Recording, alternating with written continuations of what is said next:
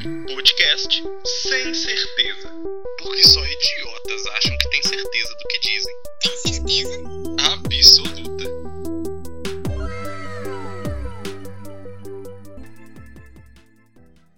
Você sabia que as fanbases musicais também se configuram como subculturas? Mobilizações coletivas, gírias, vestimentas, rituais e até os surtos de obsessão por um artista específico são capazes de criar culturas próprias. Do K-pop ao metaleiro, ninguém explica o fã. Pro episódio de hoje, eu converso com o Little Monster AJ, publicitário, produtor musical e vocalista da dupla Angix, e com a bitomaníaca Sheila Moreira, uma dedicada colecionadora do universo da música. Hoje, eles vão me ajudar na missão de explicar um pouco do poder dessas fanbases responsáveis por grande impacto cultural em diferentes gerações. Fã, de uma maneira geral, ele, a palavra fã, né, ela vem da questão do fanatismo por algo, uma admiração exacerbada por uma pessoa, por uma coisa, enfim. Então, assim, dentro disso, é, é, é, um pouco, é um mundo da idealização que eu entendo, né? Porque a verdade é que quando a gente gosta dessa maneira fantasiada, para a gente é uma coisa quase que sem defeitos, né? É quase como viver num, num mundo de sonhos, assim. Uhum. E trazendo um pouco para a bitomania, que, que eu estou incumbida aí de representar hoje, né? Considerada assim uma banda, uma coisa de uma banda dos sonhos, né? Aquela, aquele sonho da década de, de 60, que é aquela coisa da, do, da, da galera da idealização, paz e amor, aquele mundo de que a arte salvaria. Então, o que eu entendo por, por fã é isso, é você viver no, um pouco desse mundo de idealização, mas é claro que é, de uma maneira prática, a gente não, não, enxerga tudo assim, porque senão, né, não, não, não tem como você trazer para o real, mas eu entendo, eu entendo nesse, nesse aspecto, assim. O que, que o AJ tem para dizer? Então, para mim eu concordo muito com isso que você fala, é, mas para mim a, o Fendo ele tem muito a ver com uma comunidade é, muito parecida, são pessoas muito, muito parecidas e que tipo ali, pelo menos para mim foi onde eu comecei a criar laços com pessoas e conversar sobre o mesmo assunto. Eu acho que isso acontece em diversas esferas, né, do, da indústria cultural, não só relacionada à música, mas eu acho que na música a gente tem um a gente tem um, um, uma coisa maior porque tem uma personificação ali, né? Tem uma pessoa que a gente está vendo e a gente admira aquela pessoa. Então, as atitudes dessa pessoa, o que, que ela pensa, é, isso faz ficar maior, eu acho. E, porque as pessoas falam assim: nossa, eu gosto dela, eu queria ser ela sabe? Então, tipo, pelo menos do meu lado de Little Monster, é muito sobre isso, sabe? É tipo assim, você vê uma, uma mulher cis lorona cantando soltando milhões de notas, você fica tipo assim, meu Deus, sou eu. O salto do tamanho de um barril de gasolina. É, pra uma POCzinha ver isso aí, fica tipo assim, cara, eu acho que é, sou eu ali.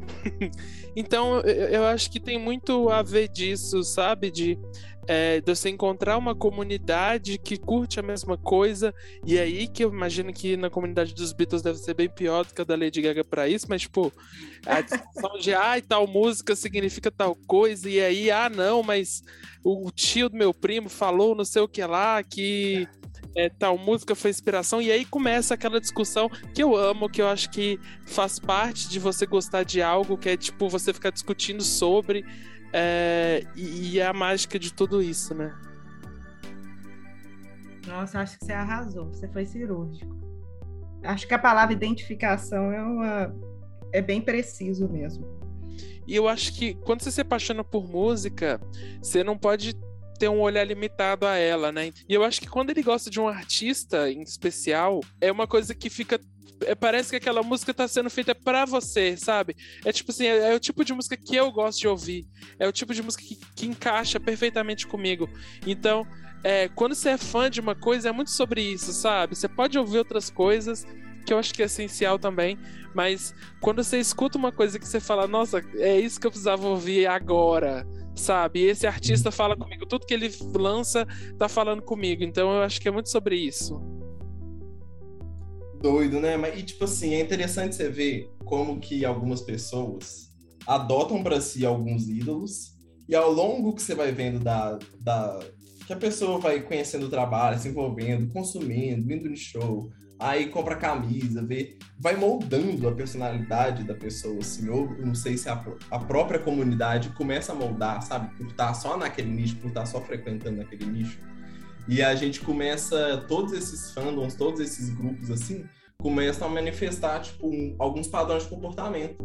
Bota fé, tipo assim, de usar o mesmo estilo, usar o mesmo cabelo, usar. Nossa senhora, se eu ganhasse um real por cada banda inglesa ou essas bandas indie que imitam o cabelo e aqueles terninhos dos Beatles, bota fé, tipo assim, ali pra 2000 e pouco ali também, 2010, quando a Gaga estourou, que é o exemplo do AJ também. Tipo assim, do nada todo mundo pintou o cabelo, todo mundo, sabe? Foi um boom disso, Fraga. Revela As muito... cantoras falou assim: ah, agora eu tenho que ir pra premiação vestida de palhaço, entendi. É, não, tipo, o fã da Lady Gaga, eu acho que são vários, porque a Lady Gaga são, são vários Lady Gagas, né? Mas eu vejo que hoje a gente tem alguns tipos de fãs de Gaga que, tipo assim, o que eu me encaixo é, tipo, é o fã de Gaga que conheceu ela quando estourou, que assistia no Access MTV ou que via na MTV mesmo, é, os, os clipes dela. E ele agora já é um jovem adulto ele gosta muito dela, mas, tipo, eu acho que ele já perce... ele começou a ir atrás das coisas que ela ouvia e agora já gosta de música no mundo, num ambiente em geral, sabe? A Gaga é tipo. É aquele biscoitinho que você ganha cada dois anos, tipo, ai, ah, lançou um negócio novo, bora ouvir. Uhum. E, tem pra esse fã novo, sabe? Que esse fã novo agora, que ou ele é, era muito novo para acompanhar ela quando ele estourou, ou ele é muito velho, porque dos anos pra cá, né? Ela fez aquela limpezinha de imagem que tem que ter. é, chega um momento da vida que chega, tá, tá na hora, né? É, e aí ela começou a ter fãs mais velhos também. Aí, tipo, pais, avós, gente que antigamente falava, isso é música do demônio! E hum. eles começam a gostar desse tipo de música. e aí. O filme lá do Oscar, né? Passou na alvorada. É, ela botou Shello na boca dos véi. É. é. então, então, tipo, é, é, muito grande, sabe? Mas o, fã, aquele fã que ele é o, o que acompanha desde o início e que ele já viu todas as milhões de apresentações em TV que ela já fez. Porque, gente, toda semana o meu Twitter me, me presenteia com com uma apresentação nova da Lady Gaga que eu nunca vi na vida. E aí eu vou ver que é tipo assim, de 2011.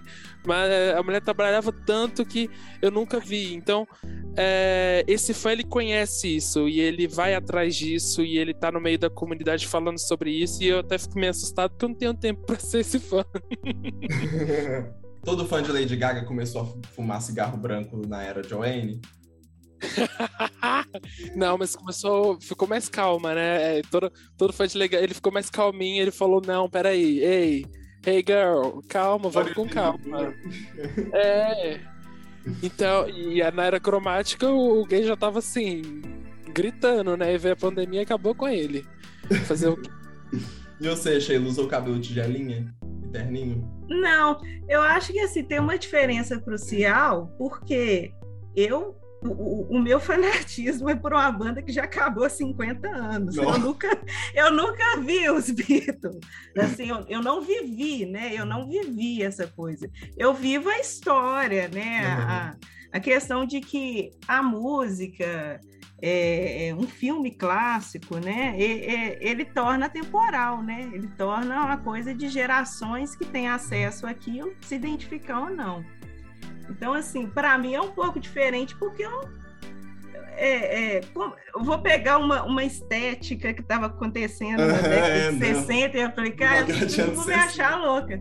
É. Para ir para o Padre Mazano. É, é, não, não que não que você é, não possa ter referências, né? A gente, mas a gente aplica com, com a estética de hoje, né?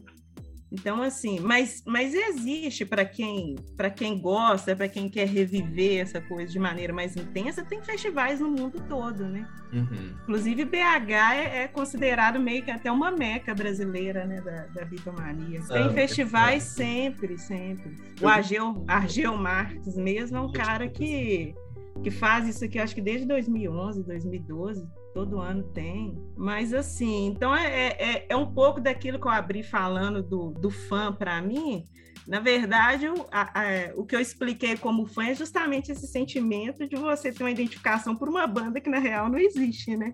Ela existe assim, ela existe a não, obra existe que não morre, né? Documento. Ela existe a obra, mas a banda em si não. Então, assim, essa, essa questão mais vívida de ter uma influência, né, da, é, das atitudes e você reproduzir aquilo, para mim não faz tanto sentido, né? A, a minha, a minha esfera está mais na, na, coisa da obra mesmo, uhum. do impacto da obra. Mas por que que todo bitomaníaco é tão nerd de música assim? Todo bitomaníaco entende de tudo, de muito de música? Eu, é, eu assim, eu, eu não sou uma erudita em música não, tá? Eu nunca estudei música e, e eu sempre tive essa relação de de curiosidade com música, com som, mesmo antes dos Beatles. Então, assim, para mim, o gostar tem a ver com, com, com querer saber, que, é, querer um pouco viver, atra, é, atra, é, entender aquelas músicas né, através do, do contexto, de como, como que aquela banda, o ambiente que aquela banda vivia, como, como foi feita aquelas músicas, né? Qual era a ambientação daquelas músicas. Então eu gosto. Eu sempre gostei de ficha técnica. Uhum. É mas eu, eu não sei.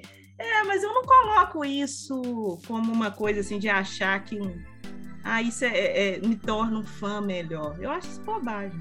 Uhum. Assim, quando mais nova, eu já até caí nessas boba nessa besteira, sabe? Mas que uma maneira de te aproximar da banda é você é conhecendo a história, né? já que você não tem a figura física ali para para você ter aquele é, fanatismo mais concreto, eu acho que o, o, o fã da, do, de artistas que teoricamente não existem mais seria isso, é mergulhar nas histórias. Eu, eu sempre colecionei as coisas, sempre colecionei. Uhum. É uma uhum. paixão, a, a, a paixão pela música passa por colecionar para mim. Então, então, o Twitter ele me, me, me mantém muito informado. Eu sigo, porque o, o Twitter tem aquela parte de tópicos, né? E, e ele, ele determinou que Lady Gaga era um tópico para mim. É, é, é isso. Então eu recebo de vez em quando algumas, algumas coisas, mas o que acontecia comigo muito, que é coisa da minha adolescência, foi que eu tenho muito mutual no Twitter e muito a pessoa que eu adicionei no, no Facebook por causa de Lady Gaga, de grupo de uhum. Lady Gaga. Eu tenho amigo que, tipo, que estudou comigo, que eu conheci. É, conheci em grupo e depois eu fui conhecer a pessoa pessoalmente. Tem gente do meu bairro que o nome era Tiago Germanota. Esse eu não converso com ele, não, mas toda vez que eu vejo ele, eu lembro disso. E eu acho que ele também lembra que eu lembro. Como que é o nome dela todo? Stephanie Germanota Gaga? Stephanie, como é que é? Stephanie Angeline Joane Germanota. Eu acho que é isso. Ah, é o que da Lady Gaga? Aham. Sim, é isso. Ou seja, fazia ideia. Sabe o nome do, do tataravô do Ringo Starr? Eu errei, tá? É Não. Stephanie Joanne Angelina Germanota, eu troquei.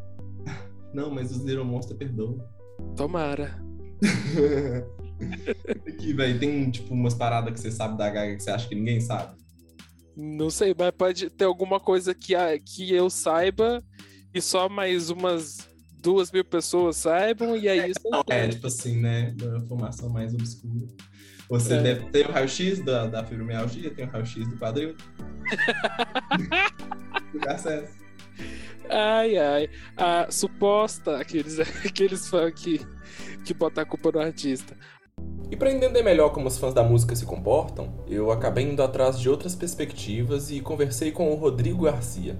Ele é multi-instrumentista, membro da banda Cartoon e regente na Orquestra Mineira de Rock. e ele comentou um pouco sobre a relação fã e artista nos tempos atuais. Eu sinto que os fandoms, eles têm a, a força dos fã-clubes e a força de projetar artistas e discutir tópicos e, e gerar uma é, necessidade de produção é, de mais arte e tudo mais, simplesmente por um interesse em comum entre eles e uma forma de feedback direto com o artista, né? É muito fácil acessar a pessoa que gera esse, é, essa arte para eles. Então, eu sinto que essa, essa relevância passou a ser o caminho direto. Eu não passo mais por uma gravadora que vai falar o que, que eu vou fazer para atingir determinado público. Eu estou fazendo a minha arte, esses grupos é, que têm um, um interesse em comum se juntam e eles têm contato comigo diretamente e, e aí eu tenho qualquer pista do que, do que, que é relevante, do que, que é legal, do que, que eles gostaram, do que, que não gostaram. É, materiais, inclusive, é, não só artísticos, né, mas da própria vida do, do artista, né? E as pessoas acompanham a gente muito mais de perto agora. Acho que tem muito vínculo a isso, muito vínculo com a internet. E sinto que a pandemia acelerou e proporcionou uma profundidade grande em relação a essas coisas. Eu vi aquele caso do, dos K-popers que barraram o Donald Trump, vocês viram? Sim, ícones. O Trump marcou um comício numa cidade, é, a cidade de Tulsa, conhecida historicamente por né, questões é, raciais, um massacre de Tulsa que aconteceu lá, e o Trump marcou um comício para lá, a duas quadras de onde aconteceu isso, é, e aí que a esquerda entendeu isso como uma, uma ameaça, né? tipo, olha, ele tá fazendo isso pra provocar. E os K-popers, é, fãs de BTS, se juntaram e compraram, a, a, a, agendaram, né, que eles iam estar lá e não foram, o que fez com que parecesse como se tivesse esgotado, mas 30% só do público apareceu. Eu não sei porque que eu sei dessa história completa assim, eu tô muito tocado. É, velho, é tipo uma movimentação que, tipo, uma rede de fãs é, toma pra, pra gastar uma banca, pra atingir um objetivo qualquer. Pra... E é muito bom, cara, é muito bom isso. Eu achei essa história sensacional também. É, velho. Isso é um poder não só de controle, tipo assim, mas um poder de confiança, assim, né? É uma rede, tipo, quase que uma quase que uma empresa funcionando assim, né? De, de, de fãs. Isso é bizarro, é, isso é bizarro, porque igual é, nos, nos fandoms de Lady Gaga tem páginas grandes com site, com equipe que cobre é, o que ela faz e é nada remunerado. É tudo no amor mesmo. A pessoa faz, às vezes, para ter um portfólio, mas, tipo, é um super trampo que ela faz de graça, pelo, pelo amor ao, ao trabalho da artista. Que doido, né? Tipo, edita vídeo, né? Fica o dia inteiro fazendo conteúdo. Contrata pessoas para ajudar a postar, né? Sim. Da Lady Gaga, eu lembro que no ano passado eles fizeram um vídeo é, enorme com um pedido para ela vir para o Brasil, um vídeo super produzido, com um vídeo de gente do Brasil todo, organizado por um, pelo RDT Gaga, e é completamente grande. Saiu, eles fizeram, eles fizeram assessoria disso, mandaram para perfil grande e chegaram nos lugares. É, para nada, mas fazer o que, né? Ela não vem mais. Ela não vem mais. Não, devastada laudo médico devastado. Cara, você está falando questão de movimentação aí também. Eu lembrei da história de, de quando o Paul McCartney veio em 2013, a primeira vez que ele veio aqui em BH, que passou muito por essa questão de movimentação de fã também, né? Porque quando ele voltou, depois de muitos anos, né, ele tinha feito um show histórico aqui no Brasil, aquele show do Maracanã, né, em 1990 e tudo mais. E desde então ele nunca, nunca mais veio para esses lados da América Latina. E em 2010, quando começou o burburinho de que seria uma turnê de despedida dele, que ele poderia vir para cá, muita gente movimentou aqui, né? Só que com a questão do, dos estádios, a gente estava naquela época dos estádios estarem fechados para a reforma da Copa, da né? Copa. é. Exatamente. Aí foi uma questão que barrou aqui BH, né? Que a BH tinha demanda, mas não tinha o lugar para comportar a estrutura. E eu lembro que um grupo de meninas, na época no Facebook, acho que era Facebook mesmo, que era a rede que estava bombando. 2010, 2011 ali. É, Facebook. Elas fizeram a campanha hashtag povo vem falar uai. E essa hashtag chegou lá no escritório do homem lá. lá em Londres, cara. Muito legal. Não, não E aí elas conseguiram. É, e em 2013, quando o Mineirão reabriu, né? O, o pessoal do, de evento de produção aí, do Nó de Rosa, que é uma produtora grande aqui, conseguiu, mas houve esse, também essa questão, esse ímpeto dos fãs, né? Porque você trazer um, um show grande uhum. para Belo Horizonte, que muitas vezes é ignorada, é, os artistas de fora, isso é muito difícil incluir turnê aqui, tá? mesmo tendo demanda. É que você tem, cara, você tem um puta público de, de evento, mas BH nunca é lembrado nessas, nessas né, por esses grandes nomes assim. Então essa questão também dessa movimentação do, do fã às vezes de sentir que está numa cidade que não é tão lembrada uhum. e aí uhum. resolver, né, levantar as mangas, eu acho bem legal também. É claro que sozinho você não consegue trazer ninguém, uhum. mas é, mas é um, eu acho um movimento bacana e acaba né chamando atenção, que foi o que aconteceu. É, doido demais. E, tipo assim, pra vir pra BH, pra vir pro Brasil, assim, né? É, geralmente já é uma, uma peneira, assim, né? Ter que pedir pra vir. Que só vem pro Brasil, assim, quando são grandes turnês enormes, assim. É. É. O Brasil, assim, hoje, de uma maneira geral, o, o Brasil, desde ali da final da, dos anos 90, virada para a década de 2000, ele já tem, né, tem recebido muita coisa. O próprio Rock in Rio mesmo, que é um evento grande, conhecido lá fora, ele deu abertura para começar a trazer muita fala gente. Rock in Rio né? perto da Jota, não. Que tem um caso é. aí de uma certa cantora que falou que ia vir e de última hora não veio. Ela não vem mais. Ela não vem mais. Pô, oh, esse lance aí, nossa, cara, esse, esse cancelamento aí da Gaga de. Foi do Rock in Rio de qual ano isso? Isso foi 2017? Véis, deixa uma cicatriz. Mas ela nunca tocou aqui no Brasil? não, já, 2012. Deu prejuízo. Por isso que não vem mais. Ela tocou? Gente. Ela fez show em Porto Alegre, no Rio e em São Paulo. Prejuízo nos três. Uhum. Trouxe um ela... castelão enorme. Tava hypada na época, não? Ela tava hypada por aí. Era o auge dela, mas é porque. É a maioria dos fãs da Gaga naquela época tinham 13 anos. Ingresso, né? É, tinha, a maioria é, dos fãs dela tinham sim. 13 anos, então uhum. é, não tinha demanda pagante, sabe? É. Tinha demanda, mas não tinha uma demanda que pagasse aquele show que era é. caro pra época. Isso era influi. Do... Sim, é, e era 2011, então, tipo assim, a economia tava, até, tava boa, mas, tipo, era 200 reais o ingresso na época. Isso pra época era muito sim. caro. Hoje em dia eu choro. Pra, pra hoje já é caro, né, gente? É. Infelizmente, essa questão do, dos artistas gringos, principalmente, são shows que são. É, é excludentes nesse sentido, né? Porque a gente. E não é nem culpa dos caras, não, é porque eles cobram em dólar, né? A moeda deles. em dólar, em euro. E aí, Sim, quando chega é... aqui, pra gente fica muito caro. Tá muito caro, até para um festival do tamanho do Rock in Rio, sabe? É... Porque para ela vir também esses artistas. Que esses artistas eles têm algumas coisas também que é um pouco chatinho, que é, é pra ela vir, ela tem que trazer uma super produção, né? Não tem como descer do salto um pouquinho. Faz, faz um voz violão aí, Lady Gaga. É, faz um voz Tem tudo isso, tem tudo isso mesmo. Oh, e ser fã de música no geral é caro, né? Tipo assim, comprar a camisa original é muito caro. Tipo, comprar Sim. um CD é caro. É caro é caro é... E, e, e, também é trabalhoso, né? Você dedica um tempinho da sua vida ali para isso. Eu já fui muito chocado, cara. Mas é, era uma outra vida. Governo Lula. Era uma outra vida quando eu fazia isso. Tem a menor condição.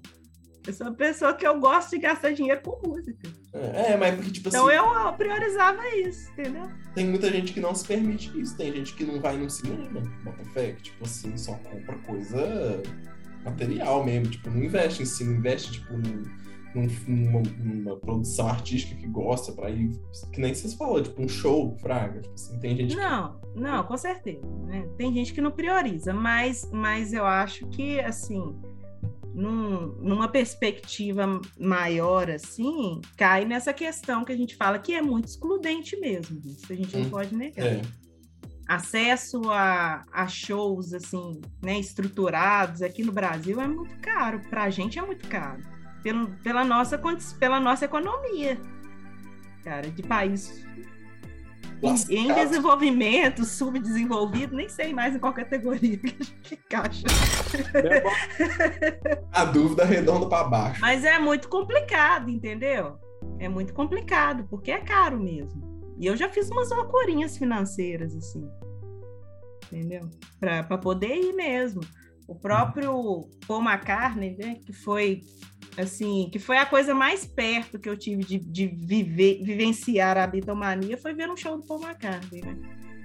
Então, assim, quando ele veio em 2010 aqui pro Brasil, nossa, cara, eu- minha vida parou para eu conseguir ver esse show.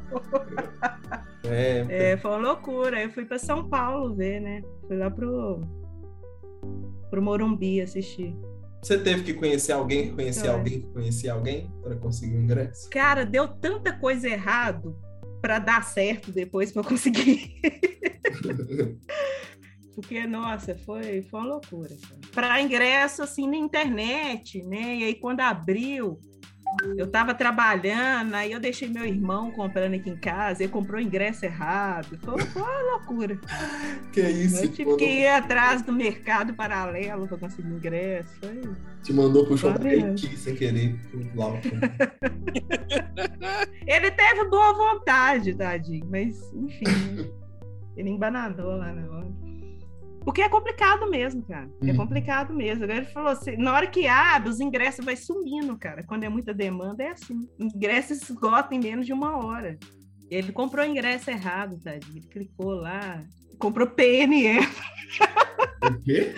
ingresso PNE, cara. Que é isso? Como é que é? PNE, portador de necessidades especiais. Nossa! Você tem que quebrar uma perna. Ah, porra. Falou assim, não, olha esse aqui que é baratinho. Cara, foi um desespero. Aí Eu tive que cancelar o ingresso. Não, foi, foi uma viagem. Mas deu certo, no final eu fui. Desde que eu conheço Beatles, que eu conheço um pouquinho da história dos Beatles, é, eu fui, depois eu fui ouvindo referências, referências, e achei um artigo de uma gata que ela estudou o que, que era o, o efeito Yoko, ou a síndrome de Yoko. Sabe? Nossa, tem todo esse rolê aí. É, Então é uma coisa que eu me orgulho, tá? É. Então, eu peguei de esqueleto no armário mesmo. Esqueleto no armário. É. O que que explica, cara, essa cultura dos, de, tipo assim, dos fãs é acharem um bode expiatório pra, pra os caras saírem como deuses, sabe? Uhum. Caírem como ídolos. E o que é que vai ser o, bo- o bode expiatório, no caso? É pegar a mulher. Só que assim, é isso a gente tendo uma visão de mundo que a gente tem hoje e transportar isso de uma maneira sem você também entender a época que está se falando isso, é até um pouco injusto e anacrônico. Né? Uhum. Porque quando a gente fala dessa questão, foi ali meados da década de 60, né?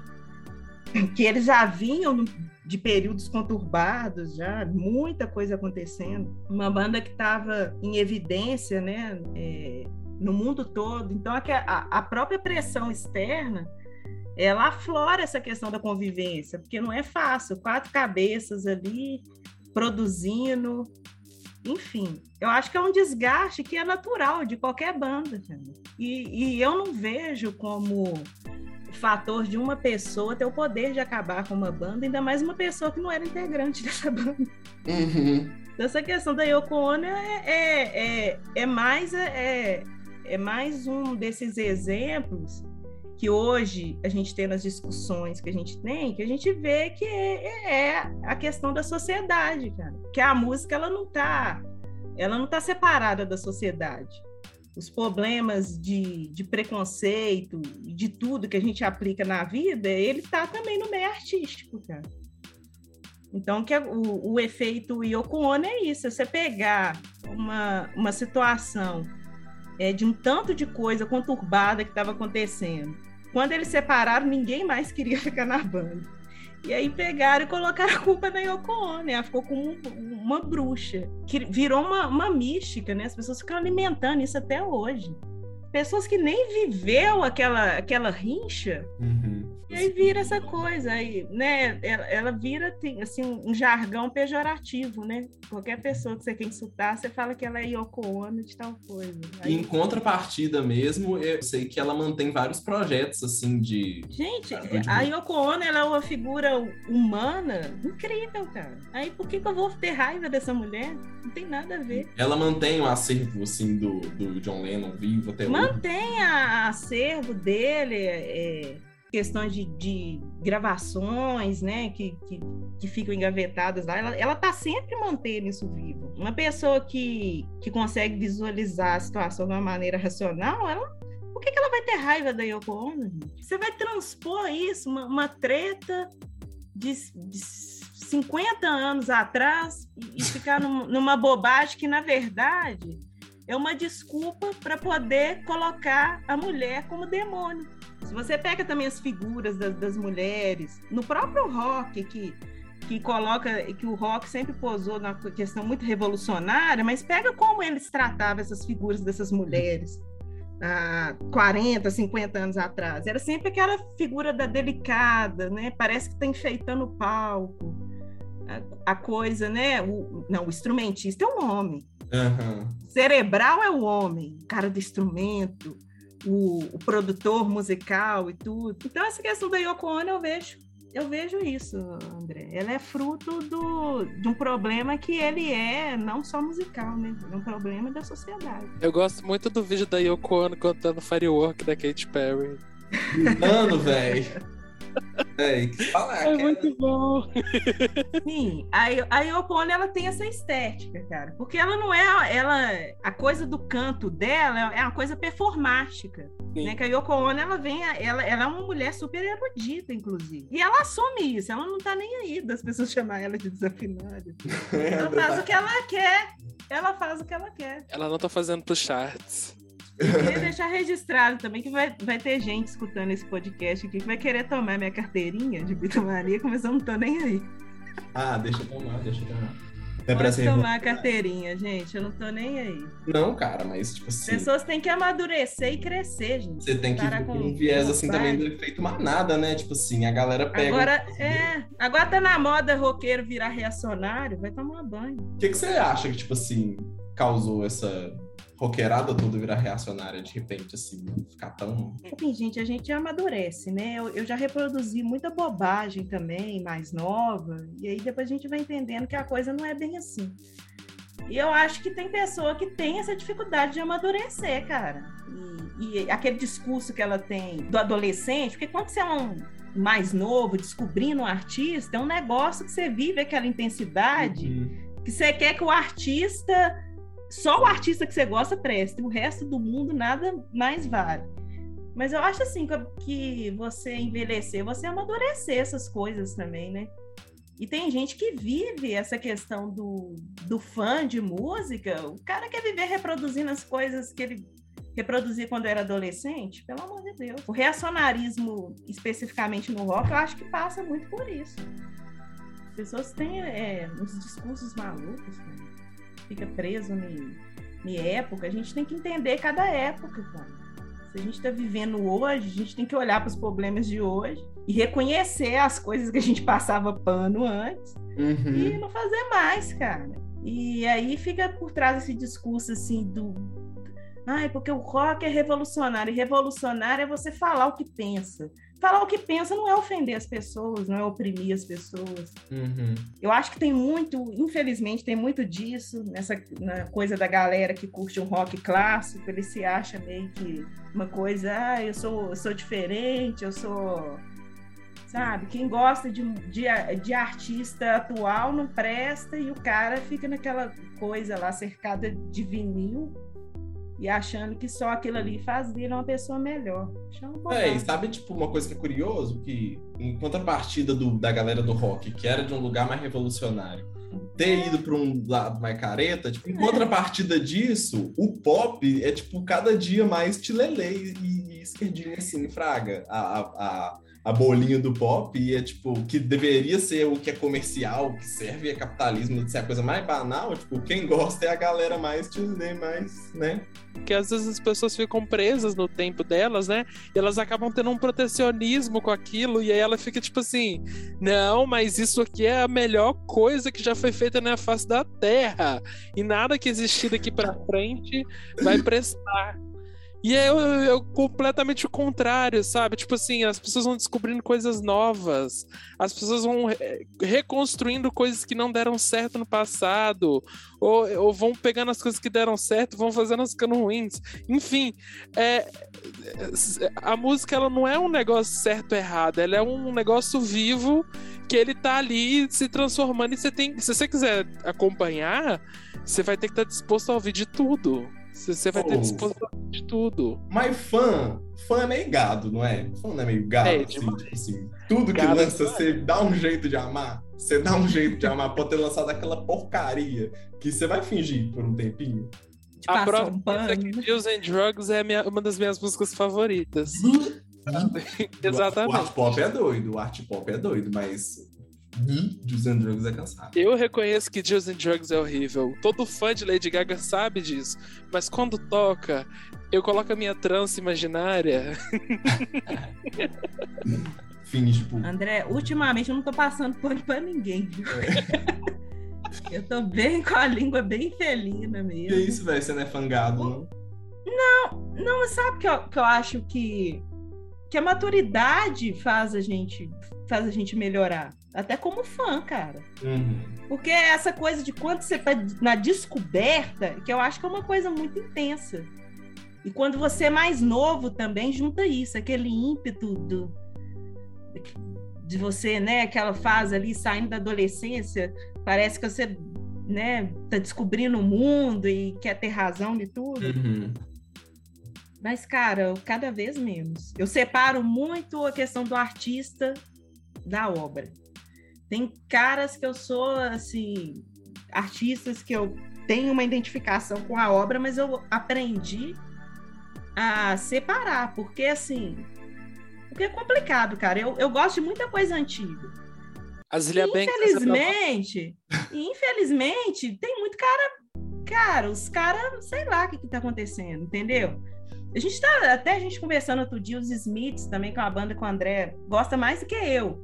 Mas não tem, você vai passar pano para aquele cara? É, não, ele é maluco. O Jim Mor pro, pro Morrison. Jim Morrison não, desculpa, gente. Jim Morrison é do The Doors. Hum. O Morrison, não tem, entendeu? Hum. Cara, eu sempre fui apaixonada com o trabalho do Eric Clapton, mas eu vou passar pano para essa idiotice que ele tá falando aí. O cara tá fazendo música anti-vacina. É, ele é anti-vacina, né? Sabe? Vai tomar. Não dá, entendeu? Então, assim, as coisas que eu gosto que ele fez, eu vou separar a obra. Mas eu não vou passar pano para maluquice, para idiotice, para irresponsabilidade social. Que um cara que tem um nome igual a ele é vergonhoso. Eu tenho, eu tenho vergonha, cara. Eu tenho vergonha por ele até, já que ele não tem vergonha na cara. no, Sheila, você, você não é fangado mesmo, não, viu? Não, eu passo pano pra Lady gente. Gaga demais. Eu passo pano pra Lady Gaga demais. A Lady Gaga fala: não vou no Brasil porque eu não quero. Eu vou falar: ela tem direito de não querer vir. Ei! Sim. Ela só não quer não, vir. mas, mas aí é um pano que dá para passar. Tem Não, nem asfalto pra assim, receber tem- ela de Gaga. É, mas eu acho que, que tem um, um, um ranking, né, de, de passação de pano. Para coisas assim, ah, tá super válido, cara. Agora Eu a pessoa assim- começa a dar declaração, né? Sim. Não dá, gente. Igual um artista hoje brasileiro defender esse serial killer que tá lá, não- você vai passar pano, cara. Não tem como passar pano. Tem como. Não. Eu não vou, não vou nem falar o nome para não dar ibope, mas todo mundo sabe quem que é. Ô André, mas isso aí que você perguntou do Hum. de passar o pano assim, mais no sentido mais é, de pensar mesmo do artista aí na obra, eu acho que um grande exemplo disso é o, o, os, o, as coisas que aconteceram com a Lady Gaga, que nem ela passou pano, né? Que é tipo, ela excluiu uma música de um álbum, ela mandou refazer um álbum para tirar o, o R. Kelly, né? Que é um cara que, que já foi acusado, já tá aprovado aí milhões de vezes que ele era culpado e, tipo assim, a música é completa. Eu escuto aquela música hoje, eu gosto dela da versão com a Cristina, mas, tipo, com a versão com ele eu fico, assim, completamente enojado. Porque a letra da música, o conceito do clipe é, era dirigido pelo Terry Richards, então, tipo assim... Tudo em volta do clipe e da música era relacionado com essa questão do abuso que o R. Kelly cometeu é, e, e, e, a Gaga, ela mesma não deitou para isso, né? Ela falou, não, vou apagar. Apagou. É de também de entender isso. O Art Pop foi um álbum onde ela errou muito nesse sentido de é, tem acusação de apropriação cultural, de ela ignorar as questões islâmicas nesse álbum. É, e a gente que é fã, a gente passa um paninho, sim. Todo fã de Lady Gaga passa um pano para isso, sim. É, mas, tipo assim, é aquele estado, né, gente? 2013. Eu tinha, eu tinha 15 anos. Então, assim, passei esse pano e hoje em dia, tipo, não é uma discussão que tá quente. Aham. Uhum. Assim, dá umas coisas Sim. que datam, né? Ou uma coisa que você falou de, de que ela faz, assim, pra, pra ficar bem, com, pra se redimir com os fãs, né? Pra ficar bem com, tipo, reparar as mancadas e tal. Jogar o mis, os mi pra galinha. É, então, ela é a maior criadora de galinha da história do Twitter, assim, não é? Meio isso. Eu ela é. No Twitter e como, tipo, como que ela mesma deu o nome para a própria fanbase o Twitter, eu diria que foi o que fez a Gaga ter esse mundo de fãs que ela tem hoje. Uhum. Na época, ela era a pessoa mais. Ela chegou a ser a pessoa mais seguida do Twitter. Hoje ela, era, hoje ela ainda tá ali no top 10 de pessoas mais seguidas do Twitter, mas era o auge da plataforma também. Então, uhum. ela ditou muitas regras do que, que precisava, como que você lida com seu fã é, nas redes sociais, que era uma coisa nova também, né? Exato. Sim, e aí isso é uma coisa que ela sempre teve no. A Gaga sempre teve no na, na, na, carreira dela isso, de ter uma proximidade com os fãs e de trazer o, o, o fã para um lugar onde ele é quase que um companheiro dela, né? Ele só não está é, ali vendo ela cantar, ele está ali participando de algo. Então ela sempre incentivou os fãs a irem fantasiados de Lady Gaga para os shows e esses fãs privilégios é, na fila, os produtores dela escolhiam esses fãs, eles iam ficar na frente do palco e, e, toda essa questão. E no Twitter ela tinha uma presença muito forte, ela criava personagem no Twitter, até hoje ela tem uns quatro perfis no Twitter, o dela, o da cachorra dela, o do John Calderone. É, então, tipo assim.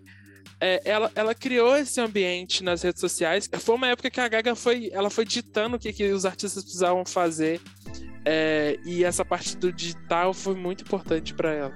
Doido, eu vi que, tipo, antigamente, antes, assim, pré-Gaga, no Twitter, pré-Lady Gaga, o pessoal usava o Twitter, os artistas usavam o Twitter assim de forma muito promocional, tipo assim, ah, nova música vai sair dia tal, ah, isso aqui, ah, uma frase da música, um negócio tosco. Uhum. A Gaga chegava lá e falava assim, ah, e aí, galera?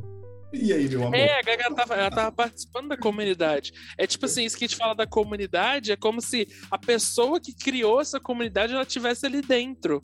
Uhum. É, então, tipo assim, hoje a gente vê isso mais claro, que a gente tem milhões de influenciadores, né? É, e a gente consegue ver, olha, esse o público dele tá conversando com ele nas redes sociais. Na época tava começando isso. E os artistas foram seguindo a Gaga. Só que a Gaga sempre foi muito bizarra no Twitter, né? Tem um clássico, tem vários clássicos da Gaga no Twitter. Um, um é uma dos o bolso dela que tweetou uma vez.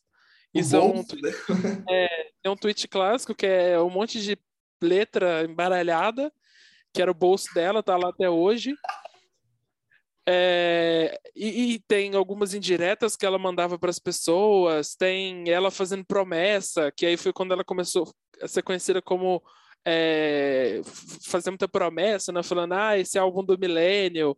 então, ela, ela, ela participou muito da criação, assim, do que, que o Twitter é hoje, sabe? Se hoje a gente tem esses fandoms de K-pop muito aparelhados no Twitter, de questão de comunicação, de criar uma bolha, é, os Little Monsters fizeram isso há 10 anos atrás, e quando o Twitter ainda baleava, sabe? Uhum. Nossa, eu tô muito velho falando isso. Com celular de teclinha, né? Eles faziam o tweetava com celular. É, tweetava via SMS, eu lembro disso. Quem lembra? Eu lembro do Torpedo. Ah, não, Torpedo já é. torpedo é... Não, torpedo é demais, Torpedo é demais. Eu lembro do Torpedo, lembro.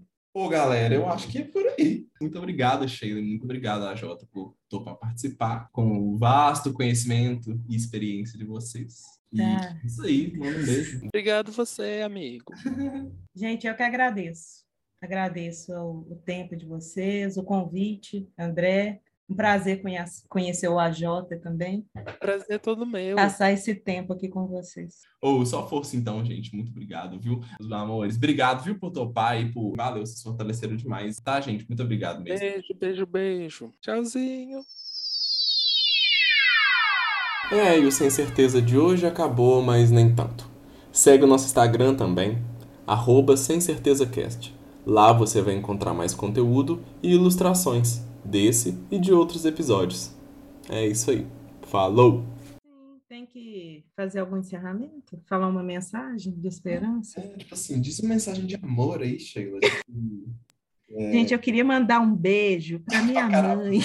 Caramba. Um beijo para o meu pai e para minha mãe que estão lá na Copa. Ai, Machucou? Doeu? Tira um pedaço? É. Pra mim é isso? Ah, não, não é para uma outra, Sheila. É, ah, entendi. Podcast sem certeza. Porque só idiotas acham que têm certeza do que dizem. Tem certeza? Absoluta.